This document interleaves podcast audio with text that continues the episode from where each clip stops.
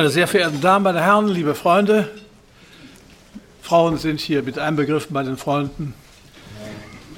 Ich liebe die Kürze. Ich bin außerordentlich erfreut, dass ich heute Abend hier bei Ihnen sprechen kann. Wie gesagt, es sind noch viele Freunde hier und dass so viele sich für Hayek interessieren, das äh, freut mich auch. Und das ist für mich auch eine, deswegen eine besondere Freude, weil ich einer der wenigen bin, die Hayek noch persönlich gekannt haben. Äh, ich habe mit ihm zusammen eine Reise durch Israel gemacht und bei verschiedenen Tagungen sind wir uns immer wieder begegnet. Und äh, er sagte damals, ähm, der Nobelpreis ist an sich äh, eine falsche Auszeichnung für Ökonomen, denn das erweckt den Eindruck, sie könnten so präzise arbeiten wie Physiker oder Chemiker oder Mediziner. Das ist aber nicht der Fall. Als er dann im Jahre 1974 selbst den Nobelpreis bekommen hat, hat er seinen Frieden mit dem Nobelpreis gemacht. Wenngleich er in seiner äh, Ansprache anlässlich der Verleihung des Nobelpreises gesagt hat, äh, über, über die Anmaßung von Wissen gesprochen hat. The Pretense of Knowledge. Und damit meinte er Keynes und die Adepten, die glaubten, über makroökonomische Aggregate und die Steuerung ökonomischer, äh, die Steuerung makroökonomischer Aggregate die Wirtschaft in bestimmte Bahnen lenken zu können. Und er sagte, wir haben nicht das Wissen, um das so machen zu können. Und äh, ich habe ihn dann noch einmal an die Universität Bochum eingeladen, nach dem Nobelpreis, da wurde er ein bisschen herumgereicht. Und ähm, damals waren die Studenten noch etwas aufmüpfig. Und ich habe dann gefragt, äh, ob er dann nicht äh, etwas beunruhigt wäre oder etwas nervös wäre, wenn da jetzt Studenten auftreten würden und dann vielleicht nicht in den Formen diskutieren würden, die, die er gewohnt wäre. Ach, sagte Herr Stabatti, das regnet es sich nicht aus. Die Studenten revoltieren gegen ihre Väter, aber doch nicht gegen ihre Großväter. das war, er hatte eben auch Mutterwitz, der, der Hayek. Und ähm, äh, eine seiner wesentlichen Formeln ist ja der Wettbewerb als Entdeckungsverfahren.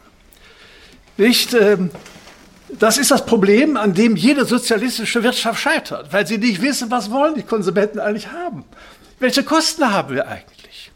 Und er sagte, das wird über den Wettbewerb entdeckt, welche Kosten eine Unternehmung hat. Wenn es zu hohe Kosten hat, fliegt es raus, bis schließlich die, die Kosten für ein Unternehmen sich herauskristallisieren, die das Unternehmen leben lassen oder aufblühen lassen. Und die Konsumenten wissen anhand der Preise, wie sie ihre Gelder einzuteilen haben. Ja, und wenn man etwas Neues hat, dann kann man versuchen, die, das alte Produkt herauszudrängen. Das geht auch nur, wenn die Nachfrage dann da ist. Insofern ist der Wettbewerb ein Entdeckungsverfahren. Und alle sozialistischen Systeme, die Entdeckung gemacht haben, waren nicht in der Lage, sie umzusetzen. Weil natürlich eine Entdeckung, die etwas Neues bringt, ja gar nicht in einen Plan passt. Das ist alles vorgegeben. Insofern ist völlig klar, dass eine Gesellschaft, eine Wettbewerbsgesellschaft, die sich, die blühen will, einfach auf Wettbewerb angewiesen ist. Und wenn wir in Europa immer sagen, wir brauchen mehr Europa, ist ja das große Thema, immer wenn wir, wir brauchen bei allem mehr gemeinsam, mehr Europa. Ja, mehr Europa heißt einfach weniger Wettbewerb. Weniger Wettbewerb heißt weniger Entdeckung. Weniger Wettbewerb heißt weniger Innovation. Weniger Innovation heißt weniger Wohlstand heißt mehr Bürokratie. Ja, aber das ist die Formel, die, zu der zurzeit in Europa regiert wird. Wir brauchen mehr Europa.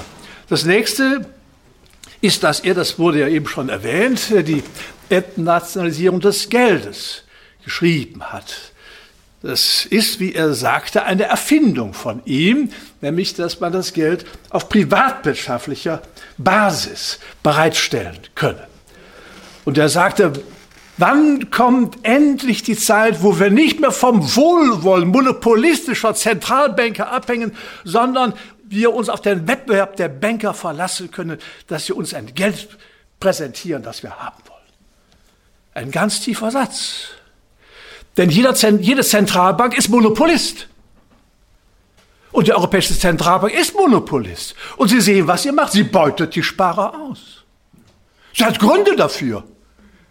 Ja, sie sagte, so muss ich die Wirtschaft in Gang halten. Die Konsequenzen lasse ich mal beiseite. Aber das ist eine Ausbeutung der Sparer. Die können ja nicht ausweichen. Insofern war die Nationalisierung des Geldes genau richtig. Wir brauchen ein Geld, von dem die Produzenten wollen, dass es gut ist und von uns angenommen wird. Denn wenn wir zwangsmäßig ein Geld annehmen müssen, dann können wir ausgebeutet werden.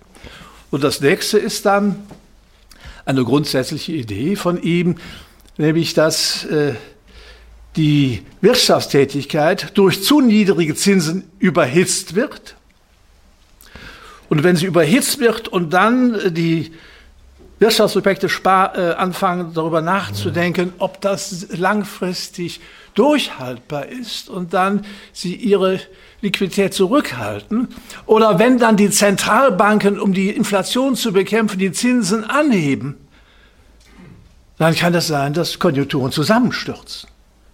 Das ist ein ganz wesentlicher Gedanke von ihm. Mit so billigem Geld blasen wir Konjunkturen auf und wenn sie überhitzt sind, können sie Blasen platzen oder aber die Privaten halten ihr Geld zurück, weil sie nicht genau wissen, was ist, oder die Zentralbanken haben vorher den Zins erhöht, um Inflation zu bekämpfen. Das ist der Punkt, den ich heute Abend mit Ihnen besprechen will. Als Hayek und auch Schumpeter äh, ihre Ideen präsentierten, äh, dass äh, die Konjunktur über zu niedrige Zinsen einfach überhitzt werden könnte und dass dann, wenn die Spartätigkeit zurückgehe, die Zinsen steigen und deswegen auch die Konjunktur zusammenbreche, das war gewissermaßen das, was die Wiener Schule uns präsentiert hat. Und das war etwas völlig anderes als das, was Keynes präsentiert hat. Keynes hat ja gesagt, wir sind in einer Welt, wo die wesentlichen Erfindungen schon gemacht worden sind. Und deswegen gibt es keinen genügenden Anreiz mehr zur Investitionstätigkeit. Und weil die Leute sparen, kann das, was gespart wird, nicht mehr investiert werden, fällt in ein Loch. Und dann sind wir einfach in einer der schlechtesten aller Welten, nämlich im Gleichgewicht bei Unterbeschäftigung. Und da hat dann ja auch vorgeschlagen, das ist wirklich wahr, das steht in seiner General Theory, dass die Leute Löcher graben, Löcher graben sollten oder Fahrräder von da nach da verschieben sollen. Warum hat er das gesagt? Er wollte Tätigkeiten ohne Produktivität. Er wollte nur den Konsum. Oder er sagte, äh, die, die Ägypter haben eine blühende Wirtschaften gehabt, weil sie Pyramiden bauten und so ihre Leute beschäftigen konnten. Das war gewissermaßen das, was er der Welt damals sagte. Ja, wir haben zu wenig Nachfrage, müssen die Nachfrage aufstocken über staatliche Programme. Und das hat die Welt wie eine Droge aufgenommen.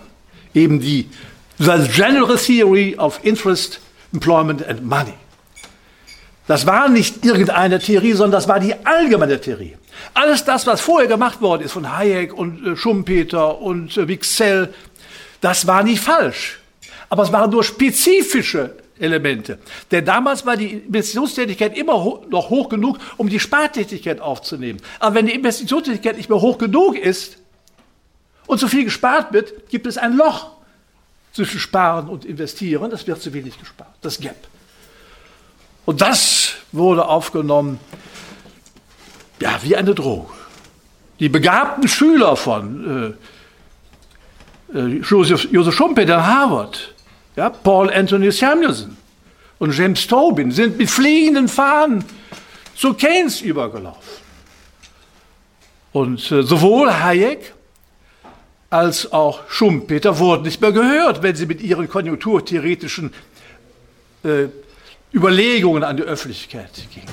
Man hat sie einfach nicht mehr hören wollen. Und man hat gedacht, das sind ja alles Theorien, die längst vergessen sind. Darum haben sich Schumpeter und Hayek auf Sozialphilosophie konzentriert. Nicht das große Werk von Schumpeter, das Schlusswerk ist Kapitalismus, Sozialismus und Demokratie. Und er hat eine voluminöse, wunderbare Dogmengeschichte geschrieben. Ja, und äh, Hayek hat sich mit Kapitaltheorie auseinandergesetzt und dann den Weltbestseller The Road to Serfdom geschrieben. Und äh, jetzt lese ich einen Satz vor von John Maynard Keynes zu diesem Buch.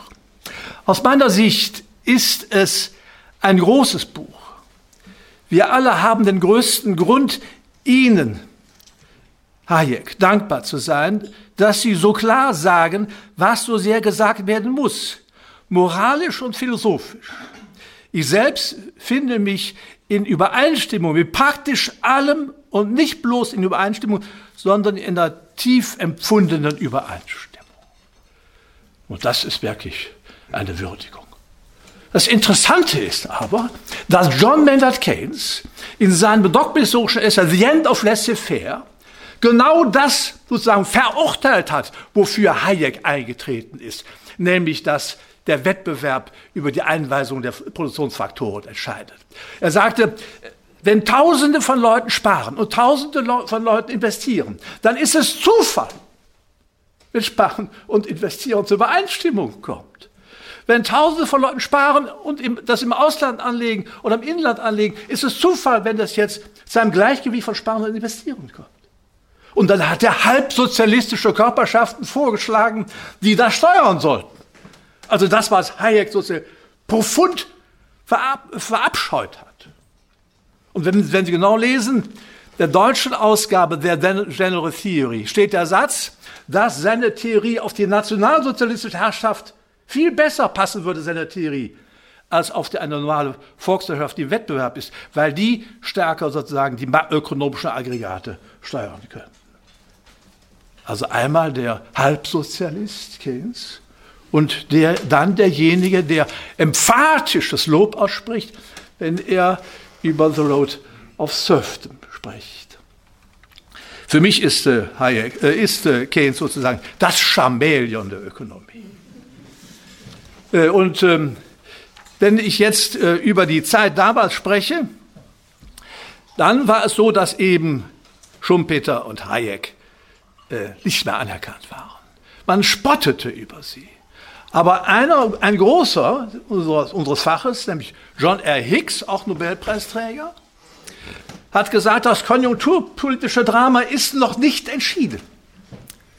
Für die damalige Zeit ja. Dann sagt er aber, es sind so viele tiefe Gedanken bei Hayek, dass wir sehen werden, dass womöglich am Ende doch Hayek obsiegt. Und genau das will ich Ihnen zeigen. Als es ähm, während der 30er Jahre eben in der Welt sozusagen immer schlechter wurde. Ja, das konnte man sehen. Arbeitslosigkeit stieg und so weiter.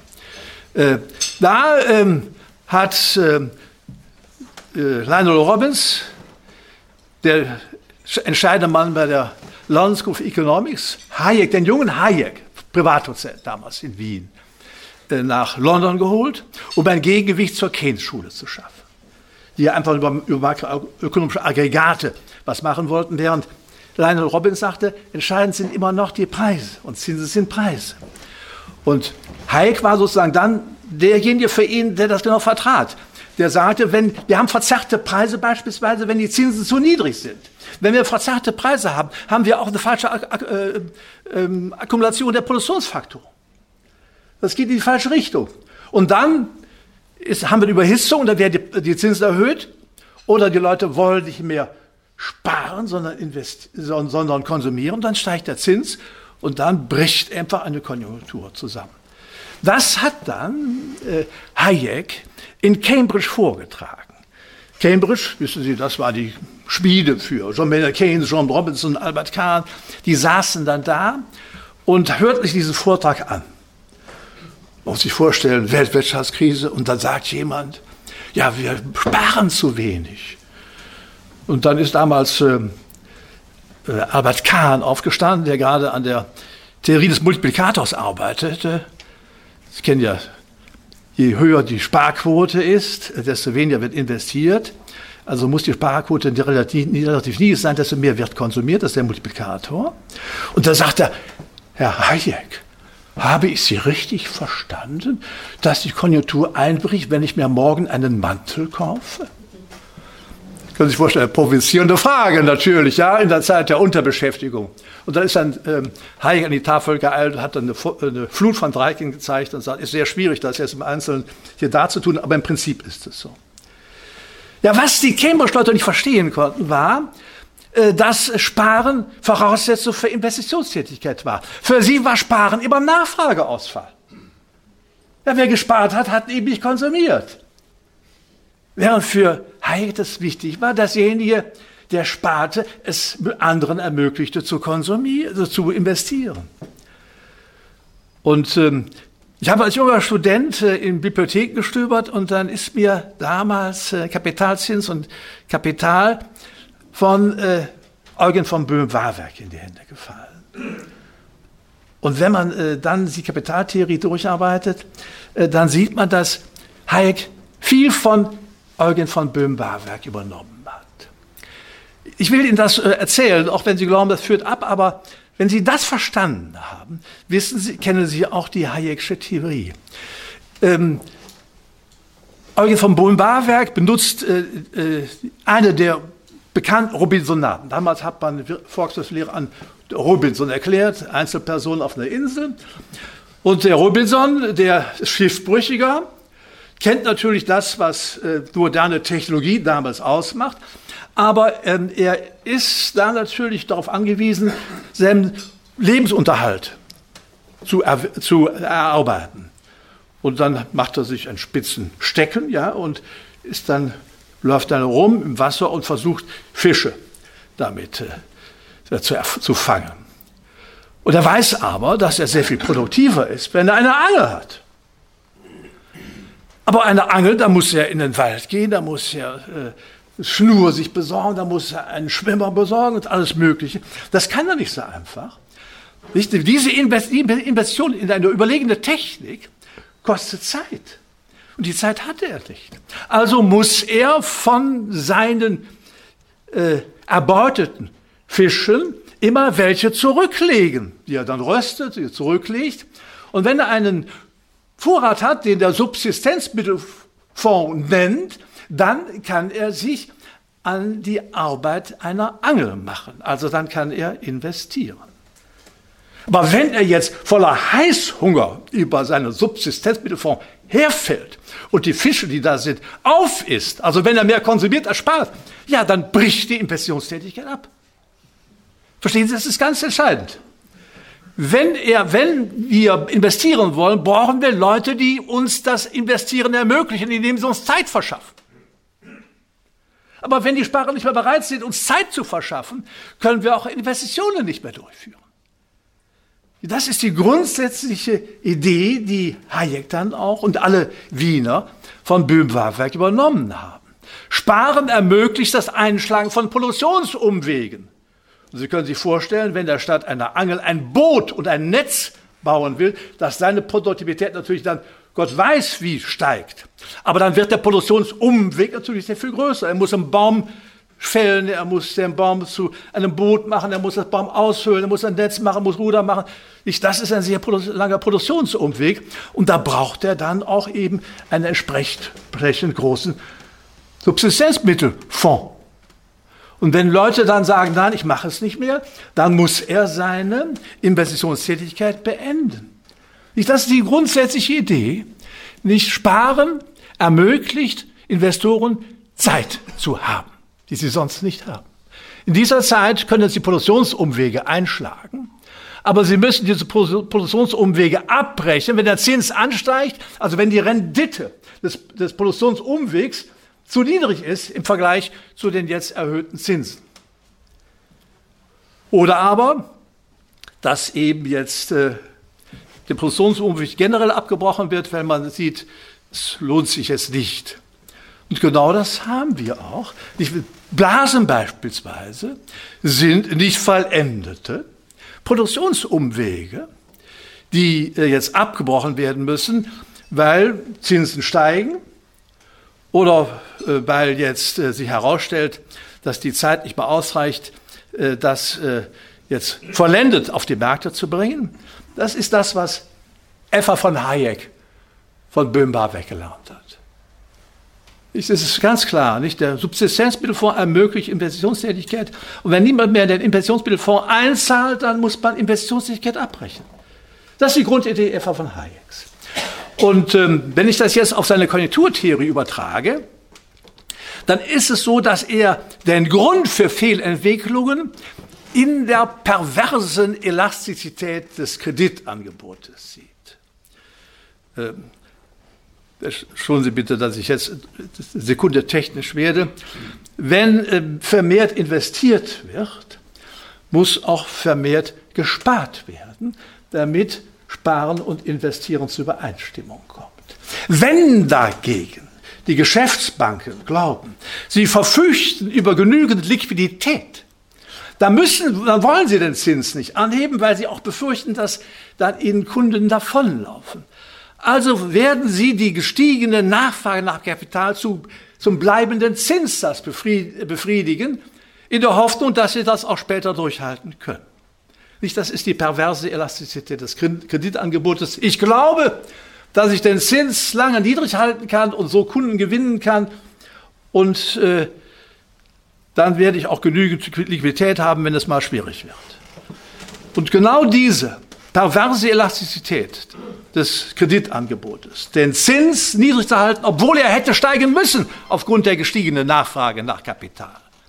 Und Notenbankfehler, die zunächst einmal, um die Konjunktur anzukurbeln, den Zins niedrig halten, entstehen Fehlentwicklungen. Produktionsumwege wären zu lang. Oder es entstehen Blasen. Und dann werden, kommen irgendwann mal die Leute auf die Idee zu sagen, nee, jetzt ist es riskant, ziehen Kapital ab, Zinsen steigen. Oder aber die Notenbanken erhöhen die Zinsen, um eine sich anbahnende Inflation zu dämpfen. Und dann haben wir ein Abbrechen der Investitionstätigkeit oder Blasen platzen. Nicht, das ist das, was uns Hayek vermittelt hat. Und das ist die österreichische Theorie ja, der Erklärung von Konjunkturen. Der Zins ist so niedrig, Anschieben von Investitionen, auch solche, die auf lange Sicht eben nicht rentabel sind. Und dann irgendwann kommen, werden die Zinsen zu einem normalen Niveau kommen. Die Zentralbanken werden die Zinsen erhöhen und dann bricht es zusammen. Und genau das können Sie auch beobachten in der, in der jüngsten Wirtschaftsgeschichte. Ich habe mit meinem Mitarbeiter, Gunter Schnabel, wir haben uns äh, die japanische Entwicklung angeschaut. Äh, die, äh, damals war es so, äh, dass ähm, äh, der Dollar schwach war, äh, Plaza Agreement und so weiter, und dass ähm, die amerikanische Führung Japan oder Deutschland gebeten oder angemahnt hat, ihre Zinsen runterzusetzen, damit eben Kapital eben jetzt äh, aus diesen Ländern abfließt, nach Amerika fließt und dort den Wechselkurs stabilisiert. Das war die Grundidee. Ähm, Schlesinger hat äh, gesagt, nein, das äh, wäre nicht äh, seine Politik. Ich weiß nicht, ob Sie sich daran erinnern können. Darauf sind die Aktienkurse um 20 Prozent an einem Tag abgesunken, weil man gesagt hat, oh, jetzt gibt es einen Krach zwischen der, Europäischen, der Deutschen Bundesbank und dem FED-System. Kurse haben sich relativ rasch wiederholt. Die Japaner hingegen sind der amerikanischen Politik gefolgt und haben ihre Zinsen ganz niedrig gelassen. Und das hat eben in Japan zu einem enormen Boom geführt. Sowohl bei, auf den Immobilien wie auch bei den Aktienkursen. Und das hat sich daher gegenseitig beschleunigt und befeuert. Nicht, wenn die Aktienkurse stiegen, dann konnte man ja sein Depot, sein Depot stärker beleihen und das Geld konnte man dann in Immobilien anlegen. Und der Immobilienmarkt in Japan ist eng. Ja, und dann stiegen die Immobilienpreise wieder stark. Und weil die Immobilienpreise stiegen, konnte man jetzt die, sozusagen die Gewinne auf dem Papier jetzt in Aktien anlegen. So schaukelte sich das hoch. Schließlich war es so weit, dass die vier Präfekturen um Tokio herum so viel wert waren wie das ganze börsenkapitalisierte Vermögen in den USA. Das war natürlich jetzt eine Blase. Und die, aber die japanische Zentralbank hat das gesehen und hat dann auch natürlich jetzt die Zinsen heraufgesetzt. Und dann merkten alle Leute, oh, das, was ich jetzt in den Büchern als Gewinn stehen habe, das kann von heute auf morgen nichts mehr wert sein. Nicht? Und der Mensch ist ja ein Fluchttier. Ja? Und alle versuchen dann sofort eben aus ihren Engagements herauszugehen. Wenn das einige machen, ist kein Problem. Aber wenn es alle machen, brechen natürlich die Quote zusammen. Ja, und so brachen eben jetzt die Aktienkursblase und die Immobilienblase, die Blase platzten einfach. Und Japan hat sich von dieser Blase bis heute noch nicht erholt. Immer wieder sind es jetzt äh, Staatsprogramme, die versuchen, die Konjunktur anzuschieben. Ich muss sich das vorstellen. Als das damals geschehen ist, war die Staatsverschuldung 60 Prozent. Die ist heute bei 300 Prozent. Ganz Japan ist voll gepflastert mit Straßen. Weil natürlich jedes, jedes Konjunkturprogramm ist ein Infrastrukturprogramm. Da werden Straßen gebaut. Ja, Brücken gebaut, die man nicht braucht, die stehen dann einfach da so. Ja, das, das ist sozusagen das Problem der Japaner gewesen. Und dann gibt es eine weitere Blase, Südostasien. Äh, vielleicht haben Sie es in Erinnerung. Da sprachen die Ökonomen von den Max-Weber-Staaten. Max-Weber-Staat bedeutet innerweltliche Askese, ja, sparen und alles in Betrieb hinein. Ja, und äh, das war auch der Fall. Es wurde alles investiert. Und äh, da die Konjunktur hier im Westen und vor allem in Amerika, äh, in, in, Japan schlecht lief, äh, ist Kapital eben in diese Länder geflossen. Die Wechselkurse waren stabilisiert, waren an dem Dollar gebunden. Und viele dachten, oh ja, das ist doch wunderbar, du hast eine höhere Rendite als bei dir zu Hause und wir sind Max Weber, Max Weber Staaten, das ist alles doch sehr seriös.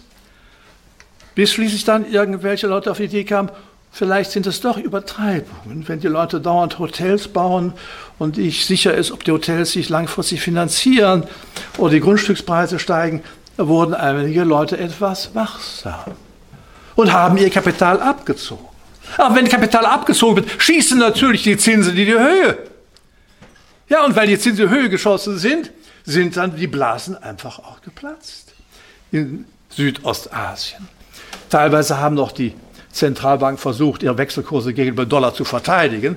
Aber jeder weiß, äh, wenn äh, alle Welt der Auffassung ist, dass äh, der Teil der Ringgit oder andere Währungen unter überbewertet sind, dann nützt es nichts, sondern man wird nur seine Devisenreserven los. Und die Konsequenz war auch, dass diese Länder enorm abwerten mussten, als sie die Devisenstützung aufgegeben haben. Teilweise bis zu 90 Prozent. Aber das Interessante ist, dass alle diese Länder jetzt wieder mit, geachtete Mitspieler im internationalen Globalisierungskonzert sind, weil die Abwertung ihnen dazu verholfen hat, wettbewerbsfähig zu werden, enorm wettbewerbsfähig zu werden. Also man kann sagen, dass die Abwertung in diesen Ländern, erzwungen durch den Kapitalabfluss, äh, sie äh, in die Lage versetzt hat, eben Kapazitäten für den Weltmarkt aufzubauen. Äh, insgesamt äh, interessant ist, dass die Japaner ihn wieder verloren haben. Denn die hatten ja genügend Geld, aber sie konnten sich anlegen und haben das in Südostasien angelegt. Das ist jetzt wieder gebeutelt worden, weil ihre Anlagen dann entwertet wurden, falls sie nicht rechtzeitig ihre, ihre äh, Engagements liquidiert haben. Und Sie kennen auch dann, ähm, will ich jetzt nicht weiter ausbauen, nicht, äh, der New, Economy Blase. Nicht alle haben damals ja von der New Economy gesprochen, das war ja unglaublich, nicht? Äh, auch mein Sohn hat dann was angelegt, was er von seiner Großmutter geerbt hatte. Ich habe gesagt, aber äh, sei vorsichtig, wenn alle Leute solche Aktien kaufen. Ach, sagte Papa, ist schon gut. Natürlich war das Engagement nach einem Jahr null wert. Ja, weil die, Sie wissen ja, wir hatten ja einen Nemax, das war ja auf dem Börsenzettel, den gibt, diesen Index gibt es ja nicht mehr. Sind, alle diese Unternehmungen sind ja verschwunden. Nicht? Und die Aktienkurse sind da eingebrochen damals. Die von 8000 auf 2000. Nicht? Das war äh, doch deutlich. Genau, ganz ähnlich hat man da eben auch darauf gesetzt, dass Konjunkturen ewig laufen. Man hat auf den Greenspan-Put vertraut. Also der wird schon was tun, der Greenspan, wenn die Aktienkurse absinken und dann entsprechend gegensteuern. Aber wenn alle verkaufen, kann auch eine Zentralbank nicht gegensteuern. Da kam die nächste, nächste Blase, die Immobilienblase. In den USA. Nicht, äh, es ist unglaublich, äh, was da passiert ist. Nicht, äh, nix, ähm, äh, Clinton hat einmal äh, dafür gesorgt, dafür sorgen wollen, dass auch ärmere Schichten in den Genuss von Häusern kommen, nicht, und hat dann die persönliche Haftung abgeschafft und ersetzt durch die dingliche Haftung. Wenn du dein Haus nicht mehr finanzieren kannst, geh zur Bank, gib den Schlüssel ab und dann bist es los. Nicht hier müssen sie ja, wenn sie sich verpflichtet haben, eine Hypothek äh, zu bezahlen, bluten, bis sie das auch zu Ende gemacht haben. Oder sie finden einen Käufer, der das ihnen zu einem niedrigen Preis absetzt. Nicht? Und äh, dann war es so, dass viele Leute eben diese Immobilien kauften und die Banken haben das dann mitgemacht. Meine, das ist auch, auch alles unglaublich. Die, die Makler, die äh, äh, solche Hypotheken verkauften, orientierten sich nicht an der langfristigen Zahlungsfähigkeit ihrer Leute, sondern die wollten einfach nur die Hypotheken loswerden. Nicht? Und äh, damals äh, gab es das Wort, das, das, das sogenannte Ninja-Verkäufer. Das sind jetzt nicht die äh, entrechteten äh, japanischen Samurai, sondern das sind No Income, No, ja, No Job, No Real Assets. Das sind Ninja-Leute. Und das war den Maklern völlig egal, denn sie verkauften ja ihre äh, Hypotheken an die Banken, die sie genommen haben. Und den Banken war es auch egal. Die haben sie in ihre äh, Special Purpose Entities hineingetan. Die gar nicht mehr in der Bank gehabt. Und dann gab es dann äh, Leute, die haben das bewertet. Dann haben sie dann Leute von Standard Poor's und Moody genommen. Ich habe gesagt, guck das doch mal an, kannst du doch nicht was Schönes draus machen. Da haben die was drum gebastelt. Nicht? Darauf sind sie ja trainiert. Und dann haben die Banken gesagt, können ihr nicht jetzt einen Stempel rausholen und da Triple E draufdrücken? Dann haben die von Moody's gesagt, nee, wir können beraten, aber das können wir nun nicht. Dann sagen die Banken, äh, seid doch nicht dumm. Wenn ihr jetzt geht, rufen wir die von Standard Poor's an und die holen sofort ihren Stempel raus und drücken es drauf. Und so sind Schrottpapiere als Triple-A-Papiere in die Welt gegangen. Ja, und viele Banken haben die gekauft ja, und haben sich dabei übernommen. Ich will jetzt nicht die Landesbanken da anziehen, aber die haben sich besonders übernommen. Nicht? Und dann stellt sich heraus, dass diese äh, Papiere dann eben sagen, nicht das wert waren, wofür sie gehalten worden sind. Und es ist interessant, dass die FED, also die amerikanische Zentralbank, dieses Problem nicht gesehen hat. Die hat gesagt, es ist wunderbar bei uns. Die Baukonjunktur läuft, die Leute haben genügend äh, Konsum und die Konjunktur ist gut. Denn man konnte damals ja auch noch, wenn die Baupreise, Immobilienpreise stiegen, die eigenen Häuser ja wieder beleihen. Ja, weil wir haben ja Wertzuwachs bei Häusern, die kommen ja beleihen, das kommt ja Konsum umsetzen. Und das ist dann gemacht worden. Ich habe dann Jürgen Stark mal gefragt, mal, habt ihr nicht mal den Amerikanern gesagt, dass das höchst riskant ist? Auch sagte, wir gehören äh, zur Bruderschaft der geheimen gegenseitigen Wertschätzung an. also haben wir das nicht gemacht. Und wir wissen, dass das die Welt erschüttert hat. Nicht? Lehman Brothers ist auch äh, ein Punkt. Ja? Ich frage mich immer, wie können 600 Milliarden Dollar auf, heute auf morgen verschwinden? Da muss doch etwas auch mit Schwindel getan, dazu, äh, mit Schwindel etwas zu tun haben. Und dann sagt man jetzt, viele Leute sagten damals, ja, äh, Staat sollte sich da zurückhalten, also private Angelegenheit. Und dann hat ja auch die amerikanische Zentralbank, da ist nicht eingegriffen, sondern äh, Lehman Brothers ist ja wirklich Konkurs gegangen. Und die Leute, und dann sagte man hinterher, ja, das hätte man nicht tun dürfen. Also eines kann man nicht tun, man kann etwa helfen und dann sagen, gut, aber kann nicht sagen, wir lassen sie jetzt bankrott gehen, aber das war ein Fehler. Da weiß jeder, dass wenn ich Schwierigkeiten habe, dann ist jemand da, der mich rettet. Das ist einfach eine Versicherung gegen Moral Hazard. Denn äh, das, was bei Lehman Brothers passiert ist, war Moral Hazard. Und was jetzt für vielen Banken gemacht wird, ist auch Moral Hazard. Und wenn man weiß, das war ein Fehler damals, dann sagt man, ja gut, dann wird es doch helfende Hände geben, die uns auffangen. Nicht? Und jetzt sind wir auch so ein bisschen bei der Europäischen, äh, bei der Europäischen Währungsunion. Denn das, was ich gerade hier für die USA geschildert habe, gilt natürlich auch für die Eurozone. Man muss wissen, dass vor Beginn der Währungsunion die Zinsen in den späteren Mitgliedstaaten höchst unterschiedlich waren. Der Grund dafür ist ganz einfach. Wenn Länder eine höhere Inflationsrate haben als andere, eine geringere Wettbewerbsfähigkeit als andere, geringere politische Stabilität als andere, dann haben sie auch höhere Zinsen für ihre Staatsanleihen. Weil je, ja jeder Anleger natürlich das Risiko, das mit dem Kauf einer Staatsanleihe verbunden ist, entgolten haben will. Wenn die Zinsen alle gleich gewesen wären, hätten alle nur deutsche Staatsanleihen gekauft. Also mussten Länder mit einer höheren Inflationsrate höhere Zinsen anbieten, teilweise 20 Prozent, weil man ja immer wieder mit Abwertungen rechnen musste. Dann wurde das Geld, was dort investiert war, natürlich nochmal abgewertet. Also hat man das sozusagen in die Zinsen hineingerechnet. Und die Unterschiede waren enorm, wenn Sie an Griechenland denken, oder Spanien denken, Portugal denken, auch an Italien denken. Und als es zur Währungsunion kam, konnte es ja nur einen Zins geben. Nicht bei einer Geldpolitik kann es nur einen Zins geben. Und das war nicht der Zins der Italiener, das war der Zins der Deutschen. Warum war der Zins der Deutschen so niedrig? Weil die D-Mark neben der Schweizer Franken die zuverlässigste Währung in der Welt gewesen ist. Zuverlässiger als der Dollar, der ja dauernd gegenüber der D-Mark abgewertet wurde. Das war eine sehr zuverlässige Währung. Hinzu kam, dass die politischen Umstände bei uns überschaubar waren, die Geldpolitik verlässlich war. Insofern war Deutschland Fluchtstätte ja, war ein Safe Haven, sicherer Hafen für Geld, das Sicherheit suchte. Da wurden die Zinsen nochmal gesenkt. Und dann kam es zur Währungsunion und da wurde das deutsche Zinsniveau übernommen und die Bundesbank hat das niedrige Zinsniveau gewissermaßen als Morgengabe in die Europäische Währungsunion eingebracht. Und Sie können sich vorstellen, wenn auf einmal die Zinsen von 20 Prozent auf 5 oder 4 Prozent, wie es damals war, heruntergehen, dass dann natürlich auch äh, bestimmte Aktivitäten geweckt werden. Man hat in Deutschland geglaubt, die niedrigen Zinsen würden jetzt äh, den Ländern, die in den Genuss der niedrigen Zinsen kommen, es ermöglichen, ihren Produktionsapparat zu modernisieren und ihre Schulden abzubauen.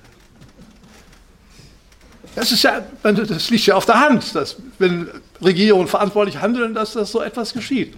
Aber es ist so, dass natürlich auch Regierungen wie kleine Jungen sind. Nicht, wenn da die Bonbontüten da liegen, greifen sie einfach rein.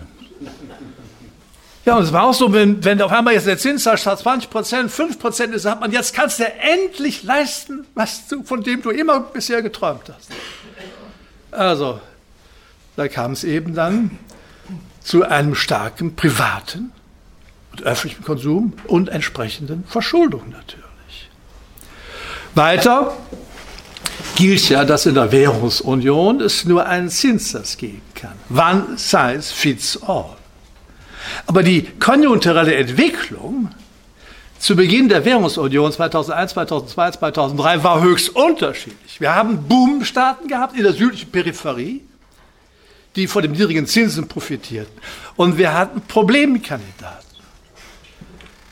Ja, das war Deutschland, war ein Problemkandidat. Auch die Franzosen freuten sich über Maladie Allemande, die deutsche Krankheit oder German Disease. Ja, das war Fall. Und die Zentralbank hat sich jetzt an diesen schwächelnden Zentralstaaten orientiert und damals den Zinssatz von 5 Schritten dann bis auf 2% gesenkt. Der niedrigste Diskontsatz und niedrige Refinanzierungssatz, der jemals in Europa da gewesen ist. Und sie hatten aber auch dann die guten Konjunkturen äh, in den umliegenden Staaten. Ja, und die Konsequenz war, dass dann natürlich jetzt diese guten Konjunkturen überschlugen in Boomsituationen, ja, in Preisblasen in Spanien und in Irland und anderen Staaten war ja das Einkaufen von Eigentumswohnungen am Wochenende sozusagen Wochenendvergnügen geworden. Das schien als ohne Risiko zu sein, mit niedrigen Zinsen. Ja, und eine Eigentumswohnung. Das war doch was. Und Sie können sehen, von 2002 bis 2006 waren in allen diesen Staaten die Realzinsen negativ. Also wenn ich Refinanzierung, äh, Refinanzierungszinsen nehme, abzüglich der Inflationsrate, waren diese Zinsen negativ. Wenn bei boomender Konjunktur die Realzinsen negativ sind, spielt jede Konjunktur verrückt. Und da haben sie auch Fehlentwicklung gehabt. Natürlich, wenn der, der Baumarkt und der Bausektor expandieren, dann verdienen die Banken daran, diejenigen, die jetzt Vorlieferanten sind. Meine Frau, ich weiß, dass es Zeit ist, aber einmal zeigen reicht mir.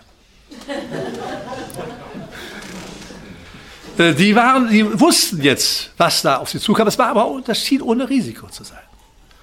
Und dann sind die Zinsen angestiegen. Nicht bei uns sind die Zinsen von zwei auf über vier Prozent angestiegen.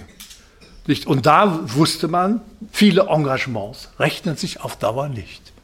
Jürgen Stark war damals noch dabei, der dafür gesorgt hat, dass es wirklich der Zinssatz auch nach oben gebracht wurde, weil er einfach wusste, man muss diese Konjunktur einfach in den Griff bekommen. Und die Konsequenz war eben, dass wir platzende Blasen hatten. Und zuvor war es ja so, dass bei einer gut gehenden Konjunktur natürlich auch die Lohnkosten steigen. Aber wir kennen das alle. Ich, wenn äh, die, gut, die Konjunktur gut läuft und die Auftragsbücher voll sind, dann stört ein Streik natürlich. Da sagt man lieber Schnaps drauf, als einen Streik riskiert. So sind beispielsweise die Lohnkosten, Lohnstückkosten in Deutschland von 2000 bis 2008 bis 2010 bei Null geblieben, sind nicht angestiegen. Während in äh, Griechenland die Lohnstückkosten um 65 Prozent angestiegen sind. Ist klar, jetzt haben wir hier auch natürlich den Verlust internationaler Wettbewerbsfähigkeit. Nicht nur, dass die Länder jetzt überschuldet sind, sondern sie haben jetzt auch noch das Problem, dass sie keine Investoren mehr finden, weil sie über, lohnmäßig überteuert sind. Nicht, das ist die Situation, die wir jetzt haben. Und ich folge jetzt meiner Frau, ich bitte ganz kurz. ja, das, ähm, dass dann natürlich jetzt ähm, die, ähm, die äh, äh, Investoren sagen, Zurückhaltung, und äh, jetzt muss das natürlich aufgearbeitet werden, die unterschiedlichen Lohnstückkosten. Deutschland hat eine reale Abwertung gehabt, weil die Inflationsrate bei uns niedrig war, keine, Produktions, keine, keine Anstieg der Produktionskosten. Also ist eine reale Abwertung. Ja, man wird wettbewerbsfähiger. Während die anderen Länder über höhere Inflationsraten, über höhere Sozialausgaben, über höhere Lohnsteigerungen natürlich jetzt eine Aufwertung hatten. Ja, und deswegen waren sie nicht mehr konkurrenzfähig. Es war eine reale Aufwertung in diesen Ländern. Und sie müssen das jetzt herunterbringen. Nicht, da gibt es jetzt drei Möglichkeiten. Nicht? Entweder aus dem Euro ausscheiden oder interne Abwertung. Interne Abwertung bedeutet, du musst Arbeitslosigkeit erdulden. Wenn du Arbeitslosigkeit hast, wenn die Löhne nicht mehr steigen, wenn die Löhne nicht mehr steigen, wirst du international wettbewerbsfähiger und so kannst du dich wieder erholen. Oder allgemeiner Satz, wenn der Wechselkurs als Ausgleichsventil wegfällt, um unterschiedliche Kostenniveaus gleichnamig zu machen, dann läuft die Anpassung über den Arbeitsmarkt. Die härteste Form der Anpassung, die man sich vorstellen kann, müssen diese Länder jetzt über sich ergehen lassen. Und deswegen ist ja auch Frau Merkel nicht beliebt wenn Sie jetzt nach Italien gucken, die sagen, wir wehren sich ja nicht. Und ein, ein Satz in Italien lautet Il quarto reich.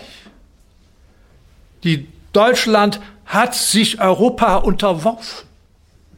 Ja, weil man jetzt diese interne Abwertung jetzt sozusagen äh, sich, äh, über sich ergehen lassen muss. Und jeder weiß, auf Dauer ist das nicht durchhaltbar. Also wird die nächste Konsequenz sein, wir machen eine Haftungsgemeinschaft. Deine Schulden sind meine Schulden. Und dann gibt es keine Finanzierungsschwierigkeiten mehr, wenn Deutschland hinter den Anleihen Frank äh, Griechenlands steht oder wenn gemeinsamer Haushalt da ist. Diese Richtung wird es laufen. Das ist also jetzt ziemlich klar erkennbar, dass das der Hayek'sche Situation gewesen ist. Nicht zu niedriger Zinssatz über das Heruntersenken des Zinssatzes auf das deutsche Niveau und dann noch die falsche Zinspolitik, nicht falsche Zinspolitik, sondern für eine inadäquate Zinspolitik für diese Länder, negative Realzinsen, das hat genau das ausgelöst, was jetzt die Schwierigkeiten sind. Die Länder sind nicht in Schwierigkeiten, weil sie weltweit Finanzkrise gegeben hat. Die Länder sind in Schwierigkeiten, weil sie Mitglieder der Eurozone sind. Das ist jetzt die Realität. Und wenn man sich fragt, ja, was machen denn die Regierungen? Sehen Sie ein, dass Hayek recht hatte und äh, dass wir jetzt nicht mehr anfangen sollten, solche Sachen wieder aufzubauen? Nein, ganz im Gegenteil. Ganz im Gegenteil, wir haben negative Realzinsen jetzt in ganz Europa, weil die Zinsen ja null sind und die Inflationsrate über null ist. Haben wir negative Realzinsen in ganz Europa. Und hinzu, es kommt hinzu, nicht, dass die Europäische Zentralbank über Negativzinsen wenn man sein gestapeltes Geld, sage ich einfach mal, über Nacht bei der Europäischen Zentralbank sozusagen bunkert, um das in Sicherheit zu bringen, da muss man dafür Strafzinsen zahlen. Minus 0,4 Prozent Strafzinsen. Und das ist nicht wenig. Ja, und äh, deswegen werden Unternehmen gewissermaßen gezwungen, in Engagements hineinzugehen, die dubios sind. Denn die Marge bei den traditionellen Geschäften für Banken Staatsanleihen zu kaufen. Ist nahezu null, weil ja die EZB die ganzen Papiere aufgekauft hat und damit die Kurse nach oben getrieben hat und damit die Zinsen nach unten getrieben hat. Deswegen müssen die Banken, um überhaupt ein Geschäft zu machen, in riskante Anlageformen gehen. Beispielsweise eben Kredite an Unternehmen ausreichen, denen sie normalerweise keine Kredite geben würden. Ja, und wenn wir jetzt uns Italien ansehen und sagen, ja, die haben ja Satz, Bodensatz voller Kredite, jetzt man zwingt sie ja wieder, einen Bodensatz voller Kredite aufzubauen. Ja, und das alles wird begründet mit der keynesianischen Politik. Auch Japan beispielsweise wird ja von Amerikanern beraten, US-Ökonomen, die ihnen genau das sagen, ihr müsst einfach euch verschulden, dann geht es euch gut. Dabei ist, wir haben, wir haben keine keynesianische Krise, wo die Nachfrage weggebrochen ist. Wir haben eine normale Situation. Wir haben nicht wegberechnete Investitionstätigkeit, sondern wir haben eine Fülle von Investitionsmöglichkeiten über die neuen Technologien. Insofern gibt es keine keynesianische Krise. Aber wir tun so, als ob es eine keynesianische Krise wäre. Und was wir produzieren, sind dann die Zinsen niedrig sind, da müssen Banken Engagements, die sie bei äh, Unternehmungen haben, nicht abschreiben. Also werden diese Unternehmungen weiter finanziert. Sogenannte äh, Zombie-Unternehmen. Schließlich werden Banken, wenn sie solche Zombie-Unternehmen finanzieren, auch Zombie-Staaten. Nee, Zombie-Banken. Zombie-Banken. Das einzige, die Steigerung, die haben wir in Europa, Zombie-Staaten, Griechenland ist ein Zombie-Staat. Ja, und äh, wenn wir uns jetzt anschauen, was äh, Keynes denn gesagt hat. Keynes sprach eben von einer sinkenden, sinkenden Grenzneigung zum Konsum. Marginal, marginal propensity to consume. Die, die Sparquote steigt jetzt Staats, im, bei wachsendem Einkommen an. Und zugleich haben wir auch eine falling, falling marginal efficiency of capital also das Kapital, was wir einsetzen, ist im Zeitablauf immer weniger rentabel. Und insofern wird zu viel gespart und zu wenig investiert. Das stimmt aber nicht. Keynes hat das nie begründet. Es sind zwei Sätze, die er dazu sagt. Nämlich, dass die säkularen Investitionschancen jetzt sozusagen vorbei seien. Das ist der Satz, auf dem wir eine ganze Konjunkturtheorie aufbauen.